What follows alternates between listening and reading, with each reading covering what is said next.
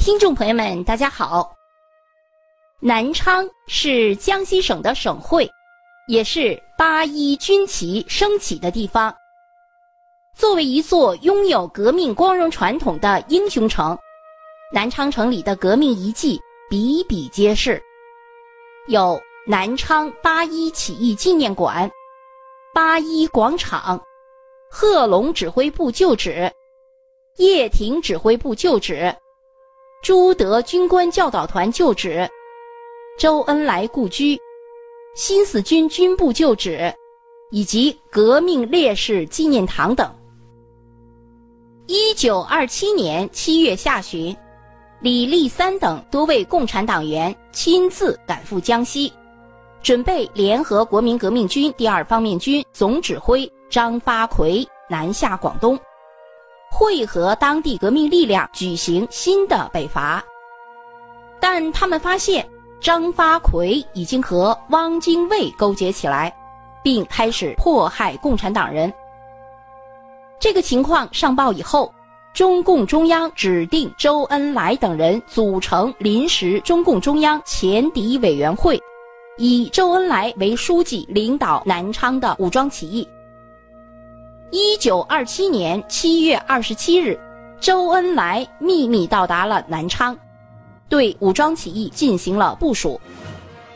准备参加起义的军队约有两万多人，包括国民革命军第二方面军的部分军队、第四军的部分团，以及以朱德为团长的第五方面军第三军官教导团一部。还有南昌市公安局保安队一部。这支起义军的服装标志是在脖子上佩戴红领巾，在晚上天黑以后，在左胳膊上加系白毛巾。口令是“河山统一”。八月一日凌晨两点，震惊中外的南昌起义爆发了。整座城市顿时枪炮齐鸣，火光冲天。起义军在周恩来、贺龙、叶挺、朱德、刘伯承等人的领导下，分别向旧藩台衙门、大土院街、牛行车站、松柏巷天主教堂、新营房、百花洲等地发起了进攻。经过五个小时的激战。起义军歼灭了守军三千多人。南昌起义后，起义军按照原定计划，分三批踏上了南下的征途。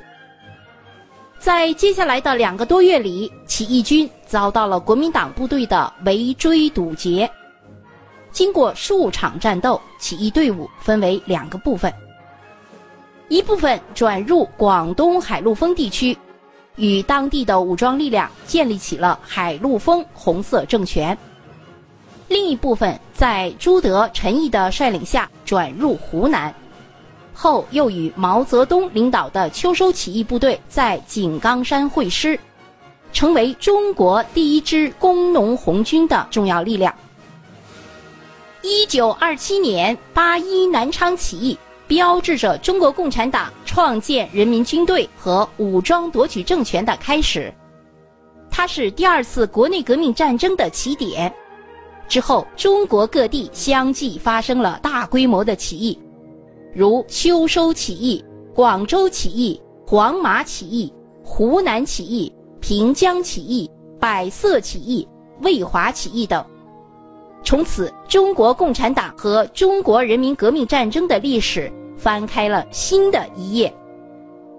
南昌八一起义纪念馆位于南昌市中山路三百八十号，这里原是江西大旅社。江西大旅社是一座呈回字形的五层楼，中为天井，共有九十六个房间，在当时南昌属于一座大型的建筑。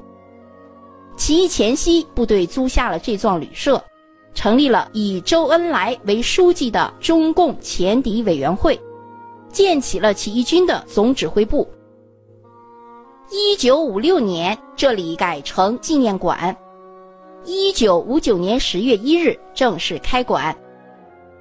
这座纪念馆收藏着上千件珍贵的文物，还有采用声光电同步演示的大型沙盘模型，生动展示了当年起义战斗的过程。南昌八一起义纪念馆是国家级爱国主义教育示范基地，国家四 A 级的旅游景区。好，各位朋友，这期节目就到这里，感谢您的收听，再见。